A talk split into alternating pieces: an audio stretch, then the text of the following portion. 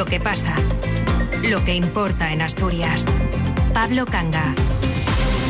Buenas tardes. Los Reyes Magos lo pueden todo o casi todo, pero incluso quienes gozan de poderes sobrenaturales, como sus majestades, saben que a veces es preferible pecar de prudentes que arriesgarse a males mayores. Y así esta mañana han comenzado a llegar las primeras noticias de la suspensión de algunas, varias de las cabalgatas previstas para esta tarde en Asturias ante esas pésimas predicciones meteorológicas. Es el caso, por ejemplo, del Langreo, que se queda sin cabalgata. Los propios magos han dado la noticia. Ya estamos los Reyes en Langreo esperando por vosotros. Queremos que debido a la climatología no podremos salir por la tarde con las carrozas pero os esperamos igual en las recepciones de la mañana y en las de la tarde. La misma decisión la han tomado en Villaviciosa, en Luanco o en Luarca, donde tampoco van a salir los reyes. Y la lista puede ir en aumento todavía en las próximas horas. En su lugar se han organizado, ya lo están oyendo, varias recepciones a cubierto. En muchos otros sitios sí que se mantienen las cabalgatas y desde luego en todos los rincones los reyes van a tener que trabajar duro esta noche y van a tener que abrigarse bien porque este temporal que va a durar apenas 48 horas está ya enseñando los dientes aquí en el Cantábrico. Circular por las carreteras de montaña del Principado tiene hoy un requisito casi imprescindible, calzar el coche con neumáticos de invierno o poner las cadenas. Luego repasaremos las carreteras con dificultades por la nieve. Otro de los motivos para suspender algunas cabalgatas es la situación sanitaria. Las navidades se han ido complicando y encaramos la recta final en una situación muy delicada. Sin alarmismos, quizá no haya riesgo de colapso del sistema, como ya han aclarado desde el Servicio de Salud del Principado o desde la Consejería de Salud, pero la acumulación de casos de gripe y COVID está tensionando a los equipos de los centros sanitarios. Y ya hoy, por ejemplo, un sindicato del sector público como CESIF ha pedido medidas extraordinarias, medidas ajustadas a una situación que ellos también consideran extraordinaria. Felipe Piedra es el presidente del área de sanidad de CESIF en Asturias. El sistema está funcionando pero está tensionado, está funcionando a base de consultas dobladas en atención primaria con el doble de pacientes y a base de un sobreesfuerzo. Hay que evitar que esa tensión acabe rompiendo y creemos que estas fórmulas pueden ser receptivas para, para controlarlo. ¿eh? No está roto, pero sí está tensionado y desbordado en otras situaciones como son por ejemplo, los servicios de urgencia hospitalarios, no hay más que pasar por ellos para ver las salas de espera llenas, horas esperando a ser atendido y camas por los pasillos pendientes de ingreso por, porque lógicamente aumenta también el porcentaje de pacientes ingresados. Desde luego no es la víspera de Reyes soñada, con previsión de fuertes lluvias para la tarde, nevando en las zonas altas y con muchos niños y mayores guardando cama por el efecto de esos virus respiratorios. Pero en fin, es como viene el día y es lo que nos toca contar hoy. Y empezamos hablando de la situación sanitaria porque, como les decíamos, el sindicato del sector público CESIF se ha dirigido esta mañana al Servicio de Salud del Principado y a la Consejería de Salud para pedir protocolos y medidas de prevención al percibir riesgo de verdadero colapso en la atención primaria y especialmente en las urgencias hospitalarias ante el aumento de enfermedades respiratorias. Los gobiernos de la Comunidad Valenciana y de Cataluña han sido los primeros en decretar hoy mismo la obligatoriedad del uso de la mascarilla en centros sanitarios y el lunes se va a reunir el Consejo Interterritorial de Salud en el que se sienta el Ministerio de Sanidad con todas las comunidades autónomas. Veremos si esa medida sobre la mascarilla no se generaliza a todo el territorio nacional. De momento, CESIF considera que aquí en Asturias debería seguirse ese mismo ejemplo. Sería una de las medidas más efectivas. las propias, las propias científicas como la CENCI lo está recomendando, lo está pidiendo, pues recuperar la mascarilla de la obligatoriedad de las mascarillas en centros sanitarios y el uso eh, también en espacios cerrados y eh, la recomendación de usar la mascarilla en caso de infección respiratoria, gripe, COVID o cualquier otro virus respiratorio. Bueno, pues de momento hasta el lunes aquí en Asturias la mascarilla no va a ser obligatoria. La Consejería de Salud mantiene únicamente la recomendación. Es ya sabido que el gobierno del Principado es poco amigo de tomar decisiones unilaterales. De hecho, se esperará hasta esa reunión de la Interterritorial de Salud del próximo lunes para que se tome una decisión en conjunto. Sergio Díaz.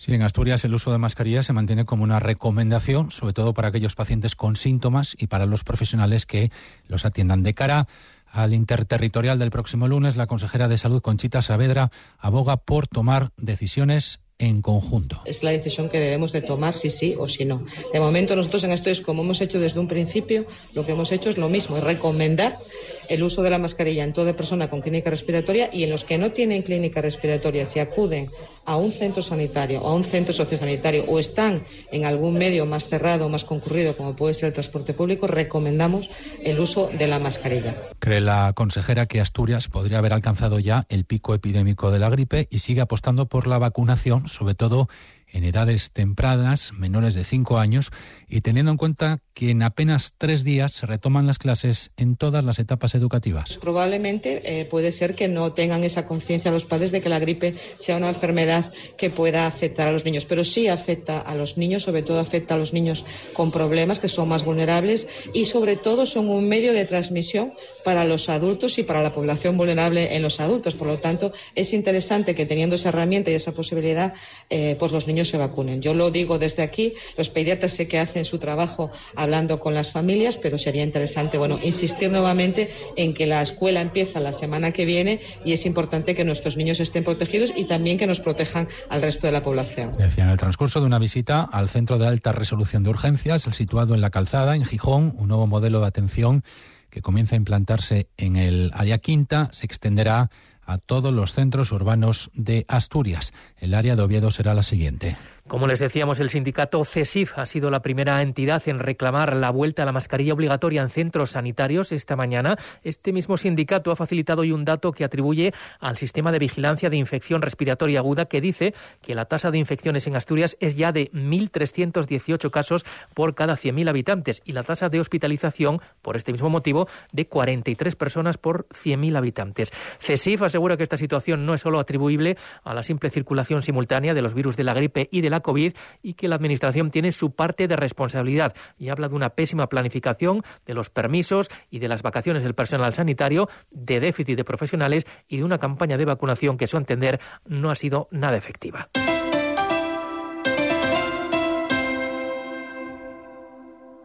Cadena Ser, Gijón. Carlos Núñez vuelve al Teatro Jovellanos de Gijón presentando su nuevo disco Celtic Sea. Viernes 12 de enero a las 8 y media, una auténtica fiesta celta con muchas sorpresas. Entradas a la venta en el Teatro Jovellanos de Gijón. Carlos Núñez, viernes 12 de enero, no os lo perdáis. Te compra tu coche, te compra tu carro, te compra tu buga. Te compra tu furgo, te compra tu moto, te compra tu auto. ¿Te han hecho una oferta? La mejoramos. Has oído bien. Mejor precio garantizado y compromiso de pago en 24 horas. Ven a vernos. Ser Gijón.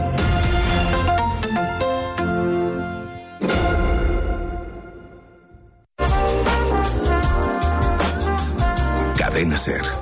El poder de la conversación.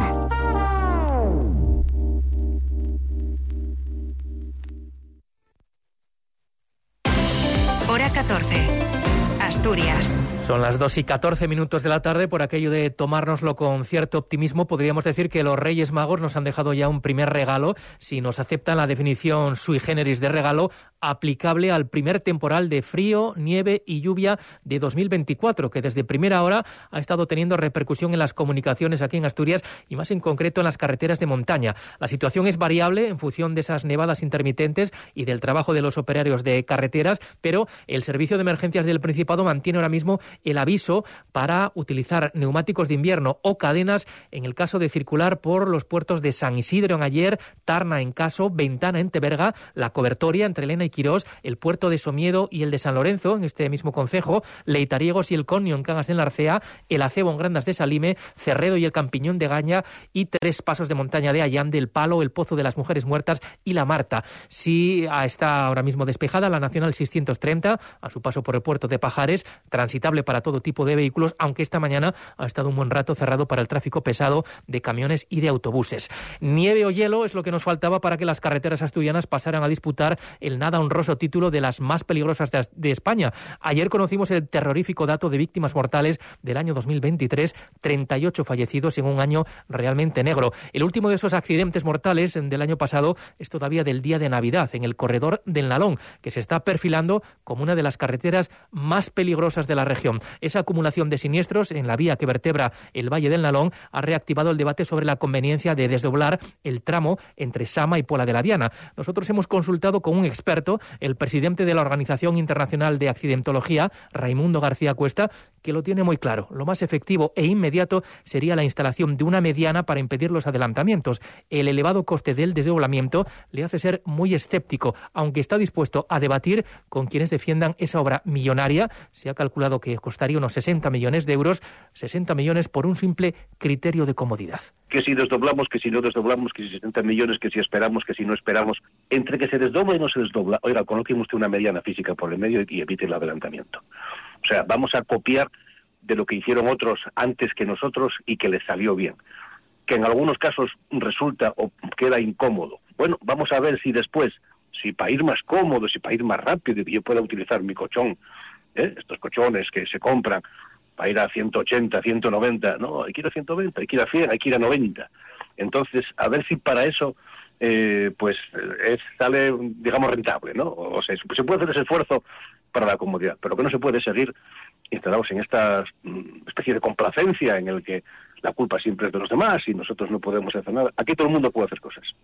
No por la nieve, sino por una huelga. Están resultando afectadas también esta mañana las comunicaciones aéreas en Asturias y en toda España. Ya saben que la pasada medianoche entró en vigor esa huelga que ha convocado la empresa, se ha convocado en la empresa de servicios aeroportuarios de Iberia, lo que conocemos como el handling. Hasta el lunes el personal de atención a los pasajeros en tierra y el personal de equipajes están llamados a esta huelga. Aquí eso va a repercutir en 14 cancelaciones hasta el lunes, cuatro cancelaciones durante la jornada de hoy, dos vuelos de Asturias a Madrid y otros dos en sentido contrario de la capital de España a Santiago del Monte. Atención a este mensaje de la Unión de Consumidores de Asturias para los afectados por esas cancelaciones, que el motivo sea una huelga no exima Iberia de sus obligaciones con los pasajeros y aunque la compañía esté trasladando un mensaje que hace pensar en que todos los afectados han sido reubicados en otros vuelos, la realidad es bastante distinta. Así lo decía el presidente de la Unión de Consumidores, Dacio Alonso. Parece ser que Iberia que ha recolocado el 90% del pasaje. Ha hecho... Vale, es posible que sea así,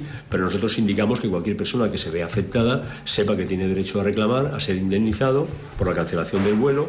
La huelga, insisto, no es un hecho excepcional, por lo tanto, tiene todo el derecho a reclamar y nosotros estaremos, digamos, encantados de ayudar a la gente que esté afectada para reclamarle las indemnizaciones en el supuesto de que lo que dice Iberia, que todo está resuelto, pues, como siempre, al final no es verdad en muchos casos y la gente está afectada y si está afectada tiene derecho a las compensaciones que le corresponden. Y de una huelga de ámbito estatal, la de Iberia, a una netamente asturiana, la de los trabajadores de la mina de oro de Boinás, en Belmonte de Miranda, la mina de Oro Valle, que han vuelto a la huelga después de que fracasara esta madrugada la negociación con los responsables de la empresa y con la mediación del Servicio de Solución Extrajudicial de Conflictos. La empresa Orovalle acaba de difundir un comunicado en la que atribuye la imposibilidad de alcanzar un acuerdo a la posición inmovilista de determinadas personas de la parte social. Precisa, insiste Orovalle en la necesidad de que la parte social negocie de buena fe buscando el interés general de la plantilla y no sobre la base de directrices sindicales o intereses personales.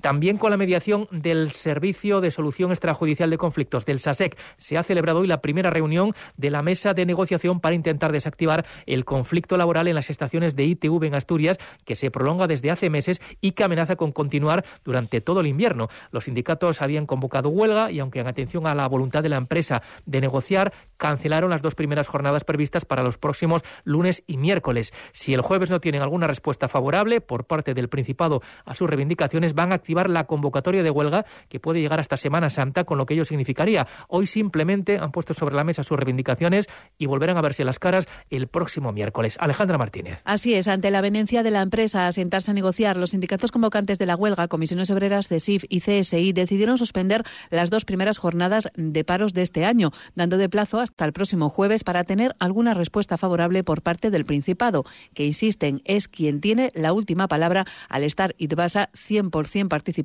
por la Administración. De la reunión de hoy no ha salido acuerdo alguno, dicen los representantes de los trabajadores, porque ha sido una toma de contacto para presentar sus reivindicaciones. La vuelta a la jornada laboral de 35 horas semanales, las categorías adecuadas a los puestos de trabajo y la ampliación y estabilización de la plantilla. Así lo explicaba ante el SASEC el presidente del Comité de Empresa de las ITV asturianas, Marcos Llorente. Simplemente es como una, una carta de presentación de, todas las propuestas y la, empresa lo que va a hacer es trasladarlo al Principado, hacer de mediador. La semana que viene es cuando deberíamos podamos tener antes del jueves un tipo de respuesta por parte del Principado. Es donde tendríamos un acuerdo de o seguir negociando o, incluso una negativa, pues dependiendo de, lo que nos conteste la semana que viene, de aquí al jueves, pues así actuaremos eh, a partir del viernes de la semana que viene. Así pues, han quedado en volver a reunirse el miércoles a las 10 de la mañana en el SASEC y si no hay acuerdo, aunque sea para seguir negociando, el próximo viernes activarán la convocatoria de huelga que puede llegar hasta Semana Santa, con paros de cinco horas por turno todos los lunes, miércoles y viernes durante los próximos tres meses. Si no tenemos ningún tipo de respuesta favorable, pues nosotros sí daríamos comienzo a las jornadas convocadas de huelga, que sería el viernes 12 de la semana que viene y a partir de ahí, lunes, miércoles y viernes, de aquí hasta, hasta Semana Santa, los tres primeros meses del año. Después de dos meses de conflicto laboral, con huelga incluida, la lista de espera para pasar la ITV en Asturias no deja de crecer, obligando a quienes no han sido muy previsores con su cita a acudir a alguna comunidad vecina a pasar una revisión que es obligatoria y que tiene unos plazos para los dueños de los vehículos.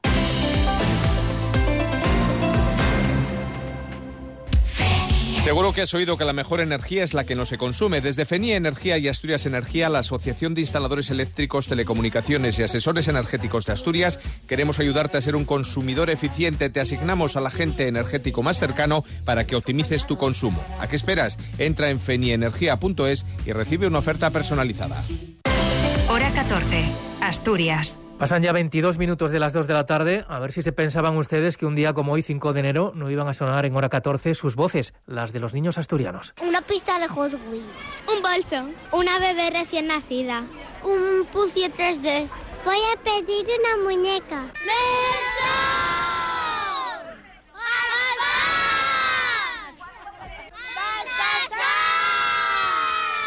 Le entregué un dibujo a Melchor. De los tres, está emperrada de que lleve la bufanda del Sporting, porque el año pasado fue ella la que se la dio a Melchor. Entonces está emperrada de que a ver si tiene suerte. Bueno, no sabemos si Melchor siente los colores en rojiblancos. El hecho es que, que sepamos a esta hora, con esas salvedades que ya hemos comentado al comienzo del informativo, Langreo, Villaviciosa, Luanco, Luarca, donde han decidido suspender. En el resto de Asturias los reyes sí que van a salir en cabalgata, aunque esta mañana ya han ofrecido varias recepciones para que los niños pudieran trasladarles personalmente sus peticiones para la próxima noche. También les ha tocado dar cuenta de la agenda institucional, protocolaria, y así esta mañana han sido recibidos en varios ayuntamientos. En el de Oviedo ha participado la Corporación Municipal casi al completo y con el alcalde a la cabeza, Alfredo Cantelli, que les ha pedido, entre otros, un regalo que no acaba de llegar año tras año, el ascenso del Real Oviedo a primera. ¿Será que Cantelli no se porta lo suficientemente bien? Jesús Martín. Melchor, Gaspar y Baltasar fueron recibidos y también despedidos por el alcalde, Alfredo Cantelli, en la puerta principal del Ayuntamiento de Oviedo. En el salón de plenos aguardaban su presencia la práctica totalidad de los concejales, quienes tuvieron tiempo para compartir con los magos y, suponemos, hacerles llegar sus peticiones de última hora. El único que las manifestó públicamente fue el propio alcalde, quien se acordó de todos los obetenses en sus deseos y tuvo un recuerdo especial para el Real Oviedo. En primer lugar, salud para todos los obetenses, trabajo, que es muy importante, que el comercio que la hostelería de Oviedo y que siga creciendo en población como estamos creciendo en el último año. Yo quiero que los obetenses sean felices y creo que la mejor vía para ser felices es tener trabajo y tener salud. Yo espero eso y pido eso de corazón para todos los obetenses.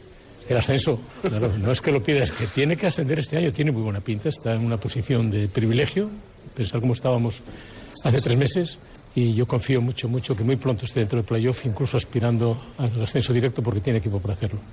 Los reyes, por su parte, confirmaron lo que ya nos habían contado ayer durante su primer encuentro con los niños asturianos, que sus informaciones hablaban de su buen comportamiento y que esta noche dejarán regalos para todos ellos, también para sus padres, para sus abuelos, amigos. Solo Baltasar se salió un tanto del guion para pedir y desear que Cantelli acierte en la aplicación de sus políticas, porque será bueno para todos los obetenses. Bueno, esperamos que el alcalde se acierta en toda su política, porque cuando su política está aciertas, la gente va a estar feliz.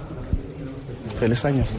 La concejala de festejos, Covadonga Díaz, recordó que todos tenemos una cita esta tarde en las calles de Oviedo para jalear a los Reyes Magos y darles la bienvenida que se merecen durante su paseo por las calles de la ciudad en la que es una de las cabalgatas más clásicas y con más solera de todo el país.